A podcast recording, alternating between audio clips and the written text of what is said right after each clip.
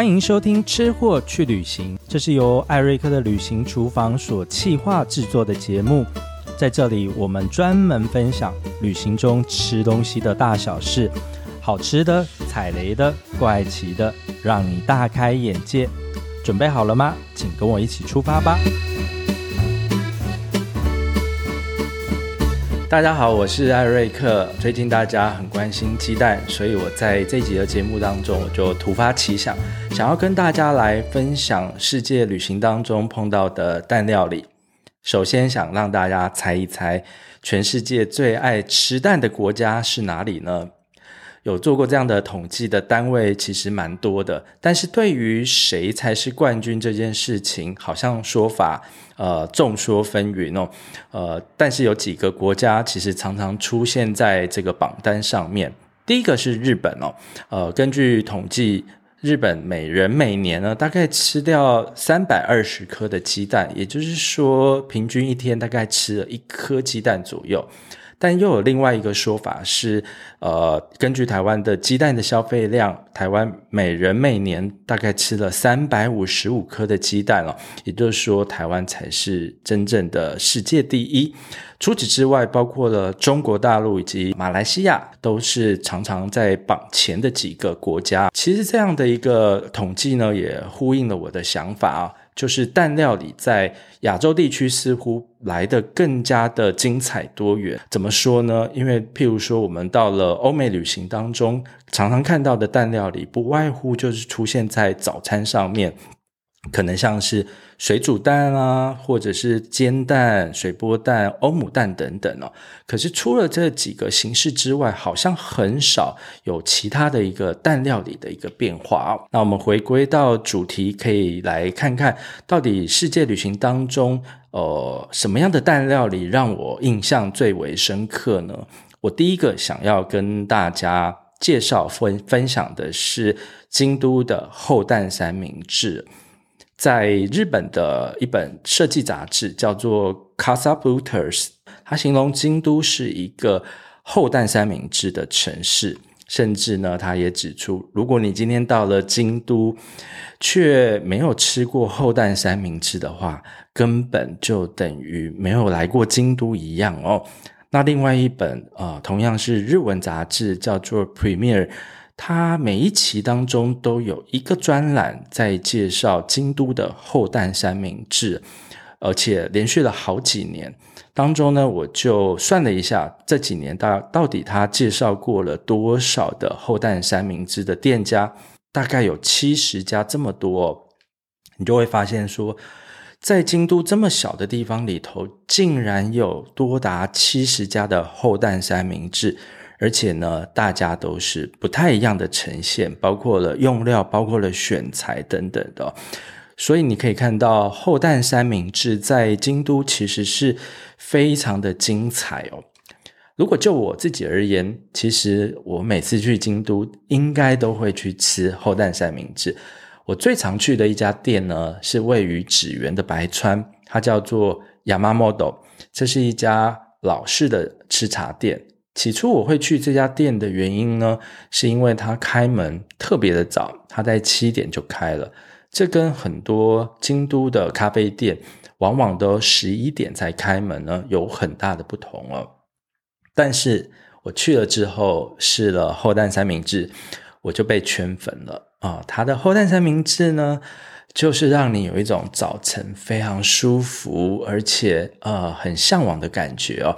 它在两片松软的吐司上面，先抹上了美乃滋，再铺上了小黄瓜片，呃，最后再把厚蛋夹起来哦，这是非常美好的一份早餐。另外呢，它会在旁边附上了呃生菜沙拉，再配上一杯日式的咖啡。这个是呃很难得的一个呃，算是京都特有的一个早餐的文化啊。那在这样的一个老派的咖啡店里头，呃，什么样的人去呢？我们可以看到，呃，有上班族，那甚至有蛮多是退休人士，他们在这边一边吃早餐，一边看报纸哦。另外一件很特别的事情，关于 Yamamoto，我要跟大家说的是，他店里有两个位置呢，是面对的白川，所以在这个时间点，也就是樱花正开的时候，如果你坐在这边吃厚蛋三明治呢，边赏樱花，是非常美好跟幸福的。另外一间店呢，我想跟大家分享的是 Madolaku 这家厚蛋三明治，它本身就是一家呃厚蛋三明治的排队名店。我记得我是去了第四次才真正吃到，大家会很疑惑说，那前三次到底发生了什么事情？第一次我去的时候呢，现场大排长龙，所以呢，我也就没有加入排队的阵容了。第二次呢，我在开门前就到附近了，那但是因为还距离开门还有一段时间，所以我就到附近的便利商店去等，等到快开门的时候才回到店前。这时候就发现说，哇，瞬间跑出来非常多的人哦，所以那次呢，我也没有排队。但第三次是因为我在附近，呃，是一个下午时段，我想说就过去碰碰运气吧。接近店的时候，我没有看到人潮，所以其实有点兴奋，觉得说哇，我这次可能就可以吃到了这个厚蛋三明治。但到了门口才发现，其实他们有公告，今天的厚蛋三明治已经卖完了，难怪呢，都外头都没有人在排队。呃，那大家一定很好奇说，第四次你吃到了，到底味道怎么样呢？先说结论，我非常的喜欢，而且这个喜欢呢，并不是因为呃我很难得，我去了第四趟才吃到这样的厚蛋哦。它的厚蛋有一个非常属于成人成熟的大人味哦，从味道上或者是从分量上来看都是。味道上呢，它在吐司。呃，其中一片抹上了番茄酱，另外一片呢，则是抹上了芥末，然后再把厚蛋夹起来。而且它的厚蛋呢，其实也特别的呃与众不同。据说它用了四颗蛋，而且呢里头还加了牛奶，让这个厚蛋吃起来是更为的蓬松。另外呢，就呃尺寸这件事情，就分量这件事情呢，它的确是非常的巨大无比哦。虽然它一样切成四份，然后当你要把一份拿起来的时候，你就会发现说，单单的用一只手来拿是有困难的，甚至呢要把它送进嘴里，你的嘴巴必须要张得非常大哦。所以我就在想说，要是京都的艺伎舞伎来这边吃蛋三明治，我想他们可能都是没办法吃的哦。接下来我想跟大家分享的蛋料理呢，是越南的鸭仔蛋。是的，就是大家看到照片会倒吸一口气，会觉得哇，这也太恐怖了吧的鸭仔蛋。呃，说实话，我自己身为啊、吃货，并没有吃过鸭仔蛋哦，好像有点说不过去。可是呃，每次我看到这个照片，我就觉得说我跨不过去心里头的那个障碍，或是那道鸿沟哦。那为了这一次的啊、呃、节目，所以我就问了大家，到底我周边有谁吃过鸭仔蛋？后来发现说，哇，周遭吃过鸭仔蛋的朋友还不少呢。其中有一位呢，他说，诶，他吃过，可是呢，因为过程太惊悚了，所以啊，他过程他完全失忆哦。但是，呃，我发现其他多数吃过鸭仔蛋的朋友，似乎都还蛮平静的哦。呃，但什么是鸭仔蛋呢？鸭仔蛋其实就是正在孵化的鸭蛋哦，所以在吃的时候，据说有分天数的不同。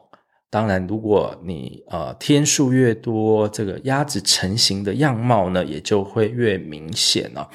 这是我心里头一个蛮大的疑惑吧，就是如果从照片来看的话，你已经看得到鸟嘴，你看得到眼睛，甚至你看得到。羽毛哦，难道这些东西吃起来不会有一个所谓的异物感吗？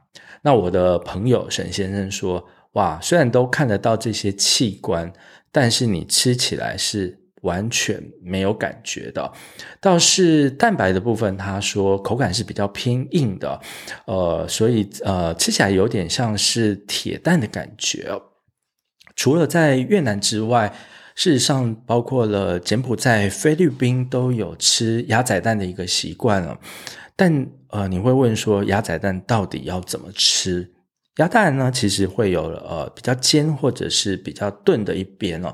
他们会从比较钝的这边把蛋敲开之后呢，你会发现说里头会有一些汁液，先把这些精华给喝下去之后，才把整颗蛋给剥了。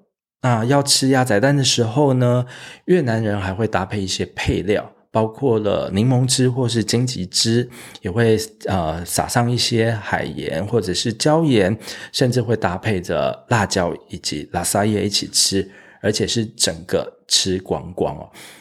以上呢，就是今天跟大家分享的两个地方的蛋料理，一个是京都的厚蛋三明治，以及越南的鸭仔蛋。